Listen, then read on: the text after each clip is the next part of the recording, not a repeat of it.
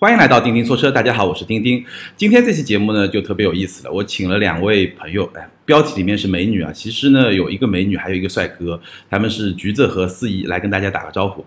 大家好，我是橘子。我是四姨，呃，橘子呢其实是我在名车志的时候非常长时间的同事，我们几年，五六年有吧？五年将近，嗯五年对吧？然后呢，他其实是先我一步自己去干自媒体，自己创业做自媒体的。然后你们现在那个工号叫什么名字？我们先做个广告。啊，我和四姨现在两个人在运营的一个自媒体平台呢，叫慢速公路啊，它其实着重于在自驾游这一块领域的。就主要是玩的，对吧？对对对，对，就以前我跟陈杰，我在节目里面也说过，就我跟橘子共事的时候呢，其实我们做了很多跟长途自驾相关的一些选题，包括我们很早去去青海湖，然后呢开车去老挝，开了一个中国牌照的车去老挝，那一次司仪也去了，然后其实有很多很多故事，但是呢后来他们呢其实是。比我更有更有勇气和更有魄力，所以先出来自己创业。现在呢，做一个呃以自驾旅行为主题的一个自媒体。当然，他们的内容非常的精彩，大家可以去关注一下，因为他们玩的确实都很嗨。比如说今年今天我们要聊的两次经历呢，就是让我非常的羡慕，因为我们大部分人其实回家就过年嘛。但是他们呢，从去年的春节和今年的春节，他们分别去了一趟新疆，基本上都是十几天的行程，让让我让我对我来说是非常的，当然不太现实，做不到，但是也是非常的羡慕。所以今天呢，请他们过来，就专门来帮我们分享一下这两次特别有趣的，也是特别有点点冒险的这么一个经历。呃，我们先说去年吧，去年是南疆，对吧？对，去年我和四姨两个人呢是就两个人驾驶一台车，在南疆呃十三天的这样一个行程。对，所以两个人一台车，你们是到那当地去租的车？车是我们在乌鲁木齐机场落地以后，在那个租车公司租的。嗯，所以你能大概介绍一下去年这十三天大概、大概去了些什么地方？嗯，我给大家先介绍一下我们去年的一个行程吧。呃，我们其实是从乌鲁木齐出发，然后冬季呢，其实呃翻越那个天山的公路啊，除了高速公路以外，基基本上都是已经处于一个封闭的一个状态。嗯然后我和四姨两个人呢，找到了一条没有完全封闭的一条省道，就是省道 S 幺零三。通过这条省道呢，我们往南穿越了天山，来到了河静县，然后在河静休整了一晚以后呢，我们去轮台、库车，到库车以后，我们往南站穿越了新沙漠公路，就是穿穿越了塔克拉玛干沙漠，嗯，来到了和田，一个盛产美玉的一个地方。最后我们再到了往西，来到了喀什，喀什也是一个非常有名的一个，就是去新疆的人都说，如果不到喀什的话呢，就是相当于没有去过新疆。对我去过一次哎，对，这样一个地方。然后往喀什呢，就是我们的最终目的地是要去往帕米尔高原，我们走中中巴友谊公路，呃，还顺路还探访了一下那个慕士塔格峰下面里面一个非常有名的一个冰川四号冰川。然后最后我们到达了那个塔什库尔干塔县，最后我们再从塔县往回走，回到了库车以后，走独库公路来到了巴音布鲁克，呃，从巴音布鲁克再回到河静，再走高速公路回到乌鲁木齐，就这样一条线路。大概多少到多少距离啊？整个过程？三千五百公里。嗯，差不多三千多公里。对，刚才这个橘子说的有点快啊，有点干，对吧？如果说大家呃对线路本身特别感兴趣呢，可以去他们的那个自媒体公众号“慢速公路”里面去找，因为橘子是一个摄影高手，所以图片都拍得非常的美。然后四姨呢，就是我标题里面说的美女，所以大家。可以去关注啊，但我们今天呢，其实因为音频节目的限制嘛，我们其实就是聊一聊这个旅程过程中一些特别有趣的一些故事。所以南疆整个，因为大部分人其实去南疆这种地方旅行，包括我，其实能想到的大部分时间还是在春天、夏天、秋天，很少冬天这么去玩。所以看到我看你们照片，风景是很不一样。在整个过程中，你们觉得就最印象最深刻的是哪哪些部分？嗯，所以刚刚丁丁老师说的，这个冬天的南疆肯定是和春夏天有不一样的风景，尤其是我们去到的这个帕米尔高原慕士塔格峰下面的四号冰川，这个就不能不说，因为四号冰川它要进去并不是一件特别容易的事。但冬天呢，就是我们是 off road 走了十几公里，最后又徒步在两千多海拔的呃四千多海拔，然后又徒步了四公里，最后到达四号冰川。当时我们看到的第一个场景的时候，我们俩都非常非常的激动，因为冬天的时候，四号冰川下面的冰湖全部都结了结了冰，然后是一片呃很翠绿色的样子，然后上面又是一个长绵延几十公里吧，应该有一个冰川巨龙。然后当时我们在这个冰湖上面，只有我们俩，就一整天只有我们俩在那个公园里面玩，特别特别的壮观。呃，其实现在在这里坐着讲这些的时候，可能不是那么的生动，但当时我们俩就真的就是又玩又跳，然后整个就拥抱了整座冰川的感觉。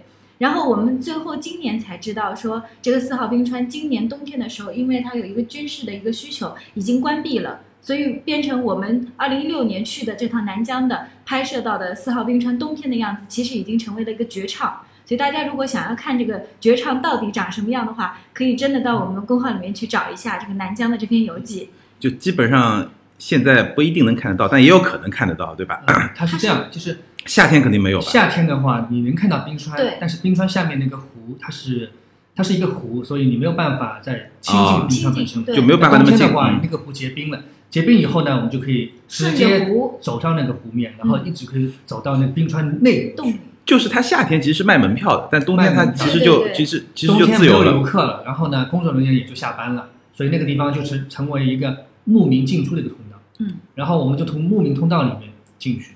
穆斯塔格夫，你们去年开的什么车啊？能去年我们开的是租来的一辆别克昂克拉，它是两驱的前驱的一个车。啊都没问题。因为南疆其实它那个雪量还是比较小，嗯，大部分地方其实并没有积雪，嗯，所以呢，其实只要底盘高一点的车，呃，稍微走一点砂石路什么都 OK 的，嗯，没有什么太大难度。但说明你们胆子还挺大的，开那么一个车嗯就敢、就敢就敢往那个地方进，对吧？嗯，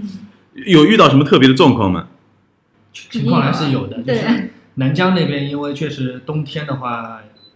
人很少，游客可以说是没有，就是完全没有游客。嗯，然后呢，往来车辆也就是一些呃大车司机之类的，所以我们那天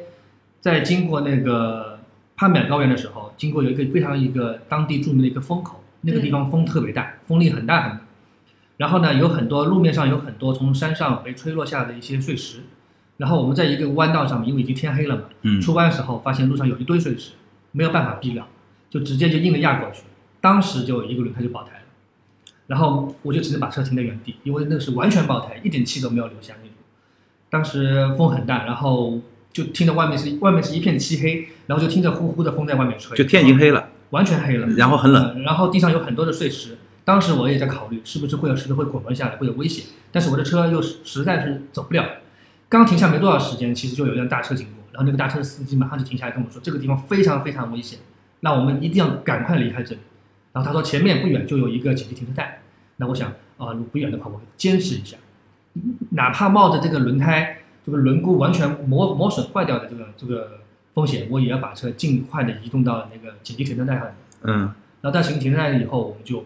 呃在那个狂风当中换胎。换胎，这个印象我很深。但这个车有备胎是吧？有备胎，当时我印象很深，为什么？因为我跟四一两人在那边说话是靠喊的，因为风特别特别大，两个人就隔了一个车身的距离，就听不见对方在说什么。嗯，而且然后喊着那石子打在脸上，对，然后在说话的时候吧，那个风裹挟着很多那种沙子，全部吹到你嘴巴里了。就说了几句话以后，你发现嘴巴里全是沙。就在这种情况下面，我们还是就是把这个胎给换好了，然后再一路小心翼翼的开回到了那个呃喀什。最后第二天才在喀什把那个胎还是用针线给缝合起来补好的。为什么？是因为我们那个车的胎它是一个雪地胎，嗯，在在那个喀什是买不到同样规格的雪地胎的。所以就是还是把那胎缝起来。对，然后保险公司呢又要求我们买一个同型号的，我们又买不到，嗯，所以当时就选了一个办法，就是其实在当地也很流行的了，就是很多车都是这样补的，就是拿针线把它给补缝缝补起来，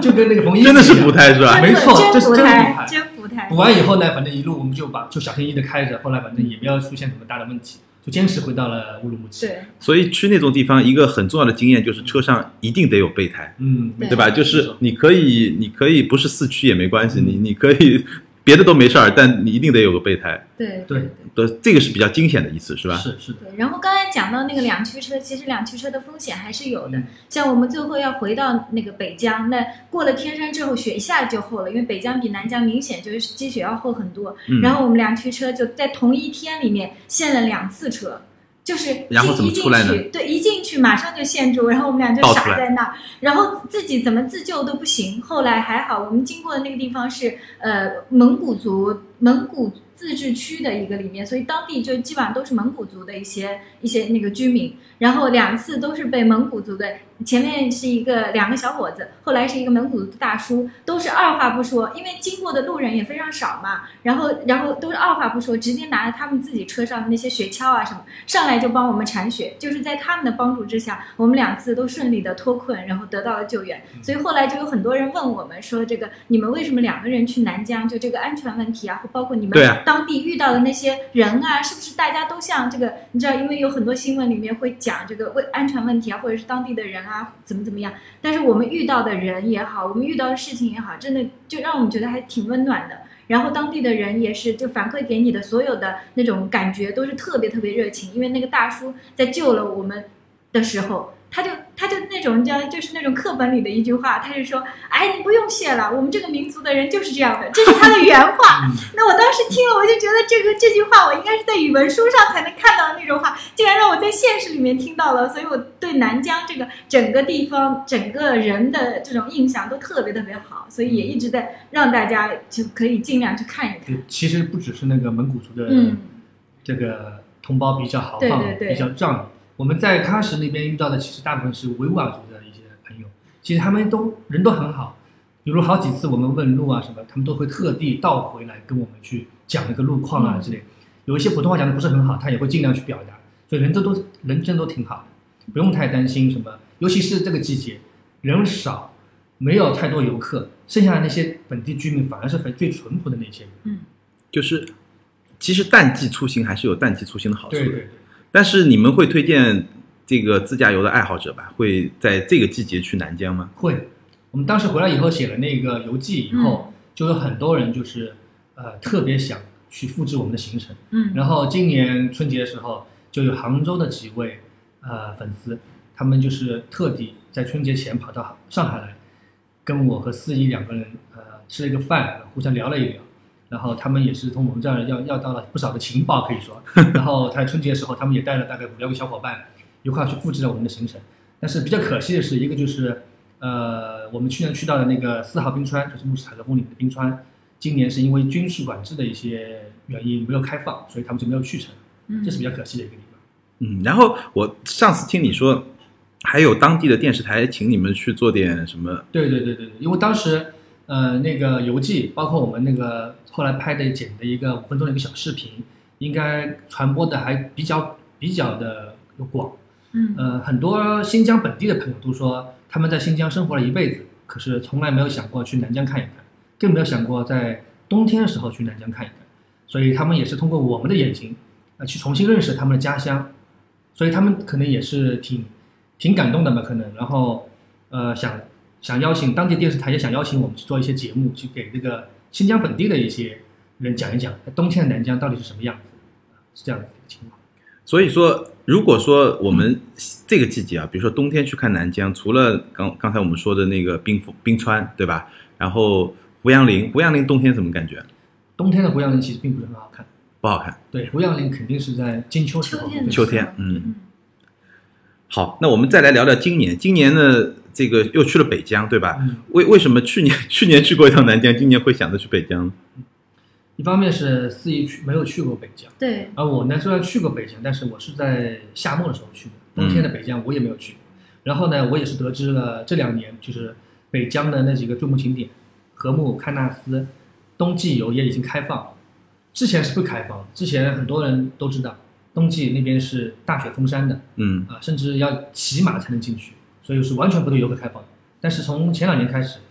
呃，游客已经可以那个买票，正常的正常的一个合法的一个途途径去游览那个冬季的那个北疆，所以我们就想着今年我们要，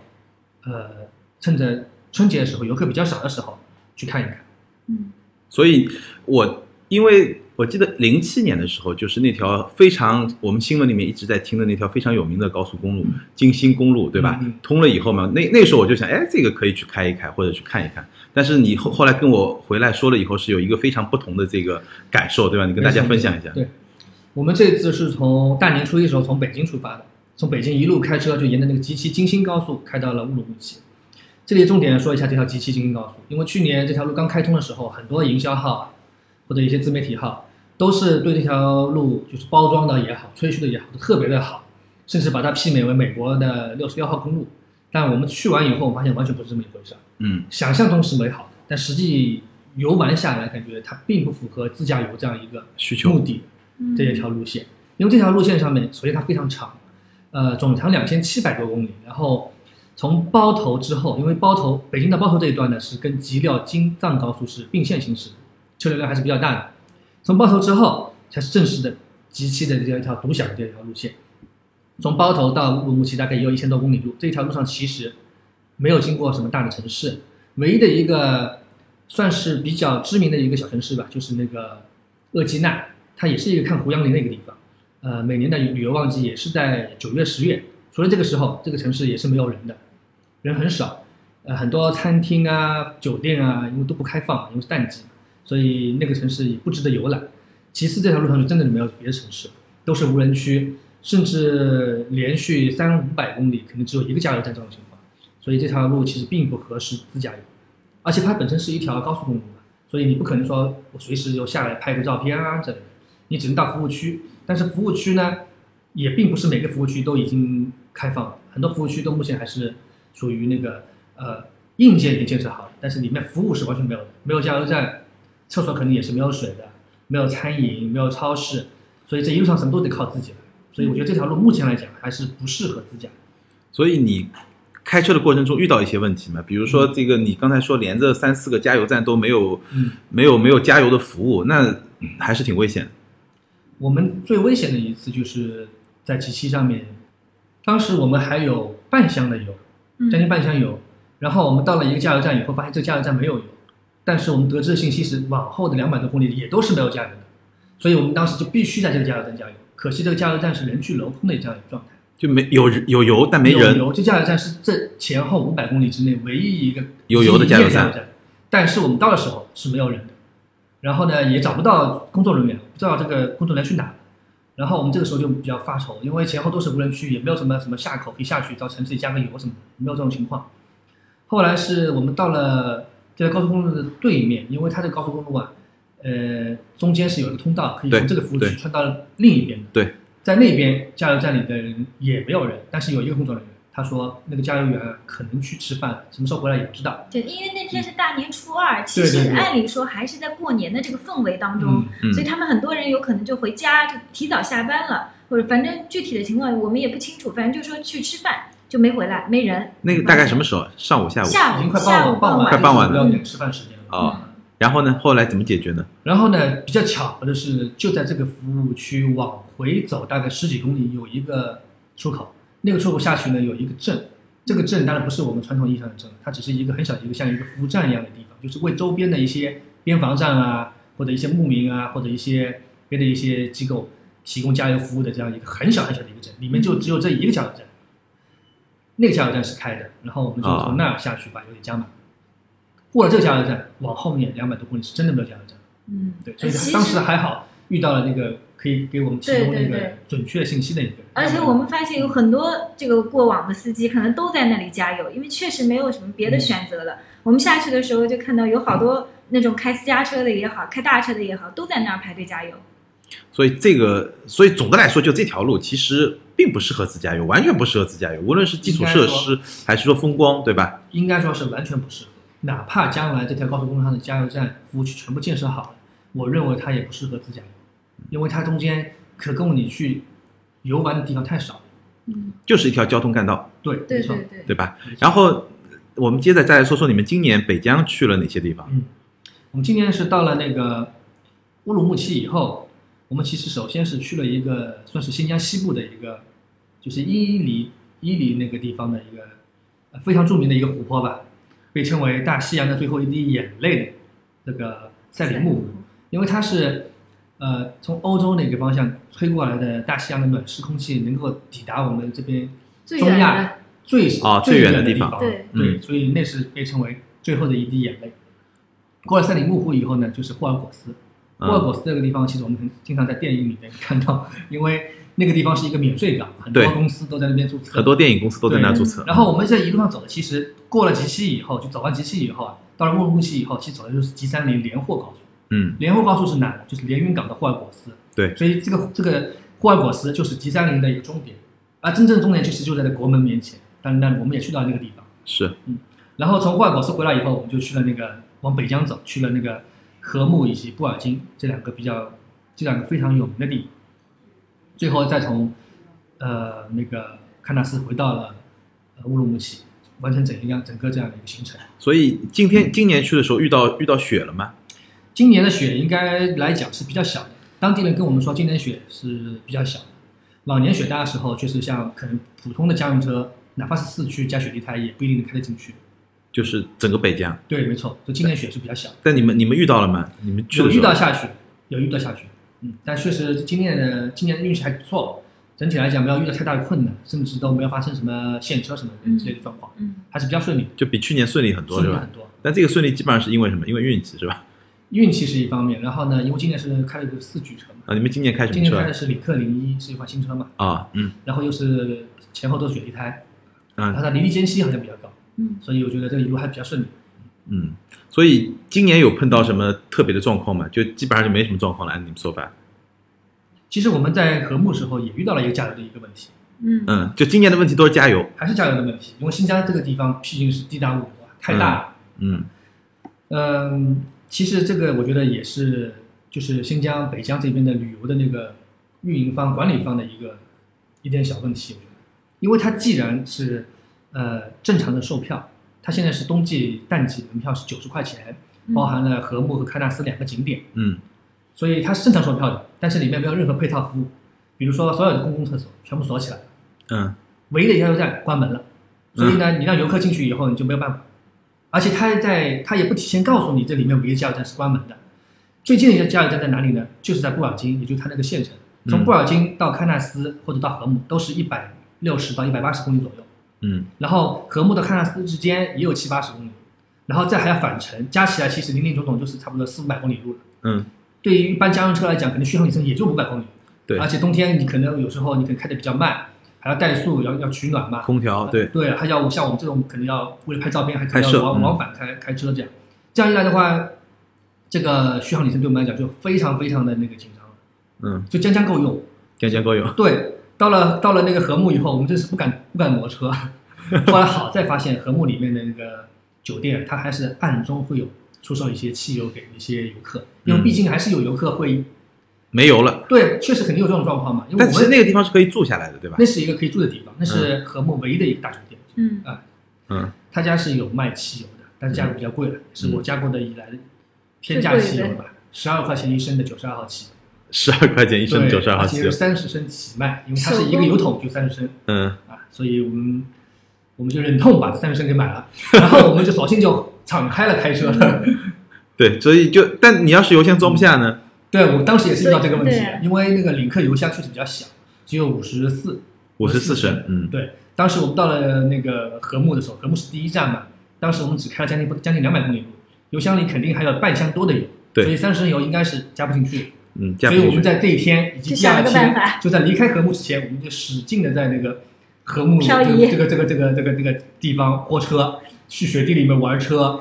啊，去去漂移。啊，好不容易用掉了两格油，最后第二天我们才把这三十升油给加进去了，没有浪费。那个人加用手工加油嘛，嗯就是他的意思就是说，听那个声音，正呃，听正好的话就就可以，然后加加加，说正好那个油箱，他那个油桶里面油没有的时候，我们那个油箱正好满出来对，就完完全全正正好好。嗯正好，嗯对，其实除了加油以外，还有一个问题就是当地的住宿情况不是很好。嗯，这个其实和睦还行，因为和睦有一个和睦山庄，山庄，嗯，是之前那个像吉普搞活动也是在那里，就是比较接待能力比较好的一个酒店。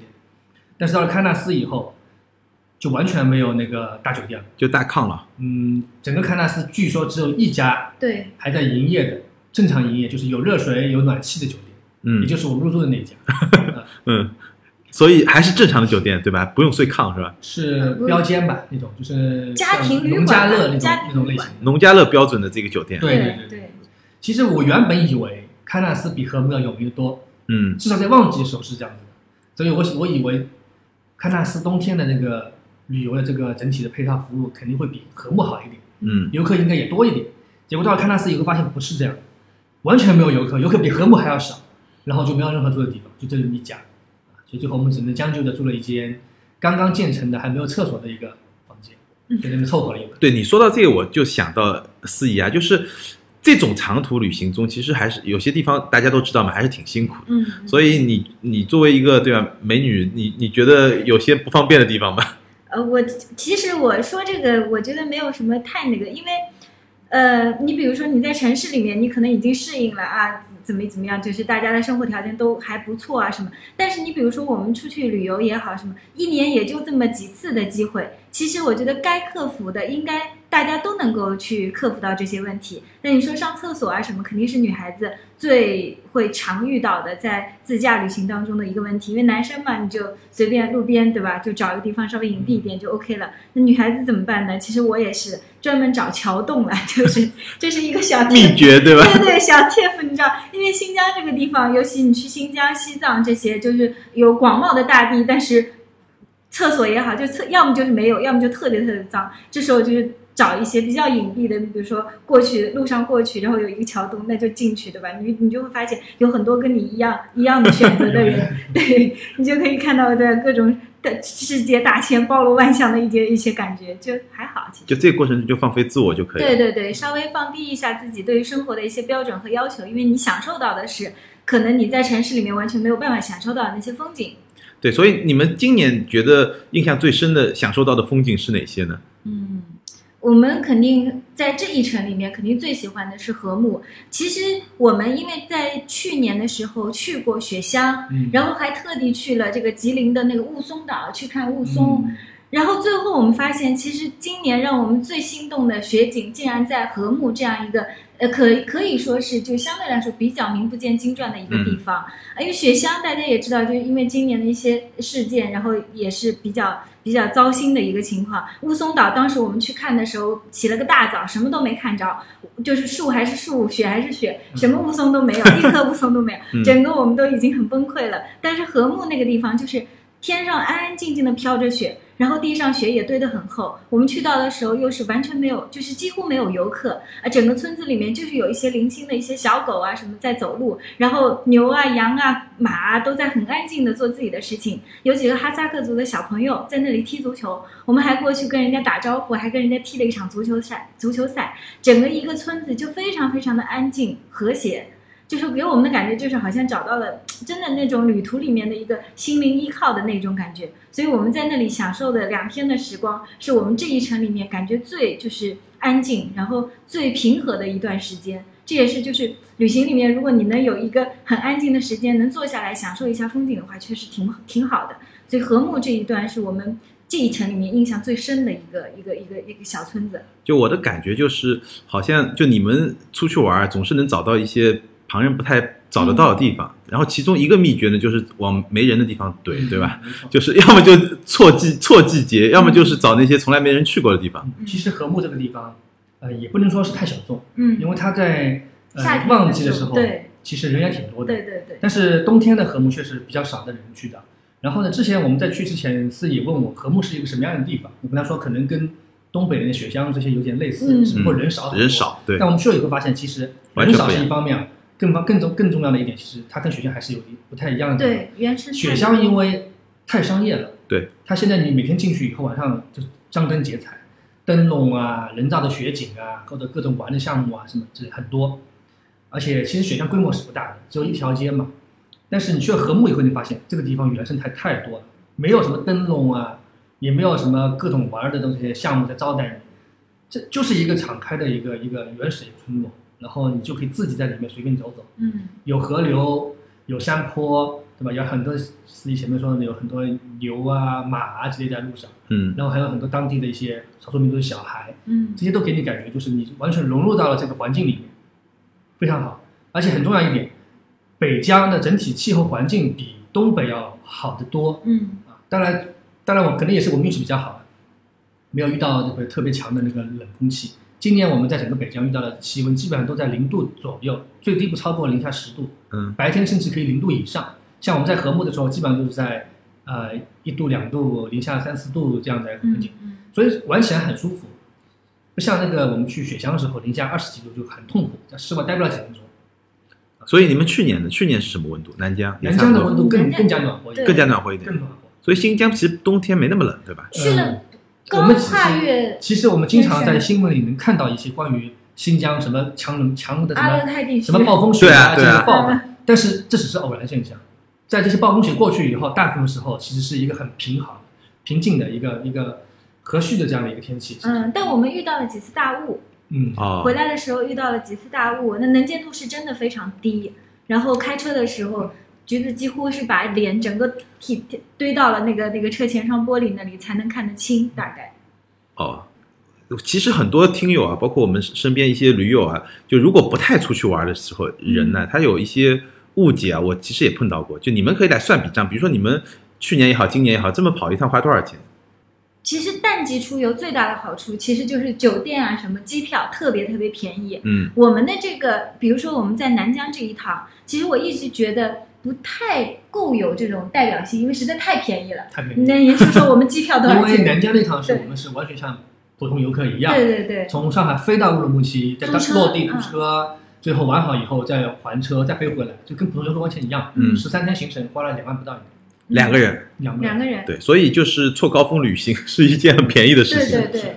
要找到这些东西，其实不需要，就可能最重要的是需要有时间，嗯，而不是说需要有多少的预算，对吧？对。那其实你们这么多超长距离，我觉得已经是超长距离的自驾游，就动不动开个几千公里，就跟去年。去年我我我自己我们也做过一个四十八小时穿越中国，差不多。嗯就你你们可以跟大家分享一下，这种超长距离的旅行，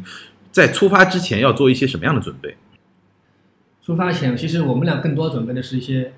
提高那个旅旅途上面舒适性的一些装备，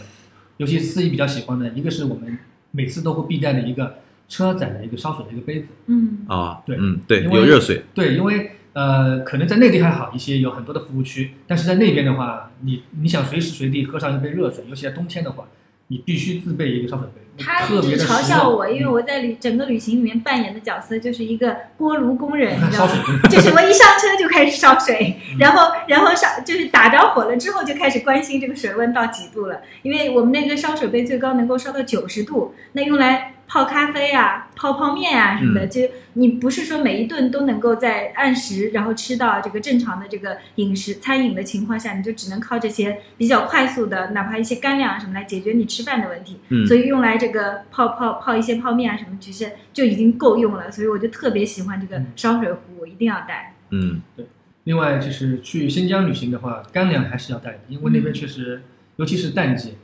就餐厅比较少。我们嗯这次是春节出去嘛，结果就是几乎所有的汉餐店，就是川菜嘛，基本川川菜为主，几乎都没开，所以一路上吃饭就很成一个问题。所以我们很多时候都是在车上解决的。嗯，然后车辆呢，你们觉得有什么建议吗？呃，灭火器，可能我们在内地时候很少遇到检查灭灭火器，但是我在新疆这一趟里面，一次就呃这一趟里面就被检查两次灭火器，嗯，所以这个还好我们车上是有灭火器的，要不然的话免不了被扣个几分或者罚个几多少钱这样。灭火器，嗯灭火器是还是需要。另外一个是呃工兵铲，工兵铲嗯我们使用频率挺高，我们其实去东北自救嘛对吧？然后在新疆我们也用到，嗯，其实当地人也很有经验，他们车上都会有备有一个这个工兵铲之类的东之类的，那个就是因为就怕你万一陷车什么，呃，就就有一个工具可以依靠一下。嗯嗯嗯。然后新疆这边最重要的就是身份证了，嗯嗯就是你必须带身份证。对我们这一程里面，你知道吗？我们发生了一个特别搞笑的事情，就是我们的摄影师在霍尔果斯的时候把身份证，他以为他掉了。嗯然后我们呢就开始回到我们原来拍摄过的地点去找，嗯找了很久都没找到。结果呢，路边有那个巡逻队嗯在巡逻，那我们最后呢只好求助那个巡逻队帮忙一起寻找。整个霍尔果斯大概全城的人都知道有一位叫某某的先生，你知道掉了身份证。整个城市大概，因为他是通过那个手台去呼叫他其他的那些巡逻队员的，嗯，对，说接到一一起群众的一个求助啊，某某谁谁谁的，来自哪里哪里的身份证掉了，大家都注意留意一下。结果你知道吗？我们这个摄影师根本就没有掉，他最后在他衣服的这个口袋，就是那个手臂上的非常隐秘的一个口袋里，突然一摸找到自己身份证了。我们当时都嘲笑他说，整个霍尔果斯都知道你身份证掉了，结果你来了这么一出呀。所以身份证还是很重要，很重要。然后呢，就是我们刚才说的，一个是轮胎，还有一个就加油，就对对。反正看到能加油的地方就对一定要把油加满，对吧？嗯，所以你们最终是会把今这次这次旅程还是会做出一些内容出来，对吧？嗯。对，我们会我们大概拍了有五百个 GB 的视频的素材，嗯，然后呢？最后，会剪辑成四条视频，四条视频就差不多四十分钟，差不多吧。什么时候上线呢？呃，三月中旬吧，中上旬就基本上上线。哦，那基本上大家听到这期节目的时候，这个就已经上线了，嗯就可以去你们的微信公众号“慢速公路”去看，对对对，对吧？行，好，那我们听友们如果看了这个录这个节目吧，或者说整个行程以后有什么疑问呢，可以在咱们这个节目下方提问，也可以去这个橘子和四姨的公众号下面去提问，因为是非常有趣的一些行程。也非常感谢橘子和四姨今天来到我们的节目中，希望有机会，如果大家特别有兴趣，可以在下方顶一顶啊，我可以经常请他们来跟我们聊，因为他们确实玩的地方比我比我多很多。就早些年，其实我跟橘子我们还在名车志的时候，我们基本上我们连着几年啊，连着几年，每年夏天都去去趟德国，对吧？嗯对的，三四年，三年。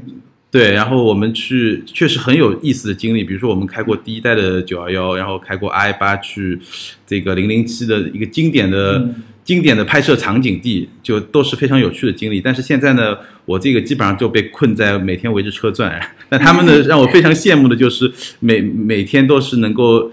就每年吧，有很多次机会，就是规划自己特别想去的地方，然后有一些非常不同的经历。好，今天咱们就聊到这儿，感谢橘子和思怡来到我们的节目，咱们下周接着聊，拜拜。拜拜。拜拜。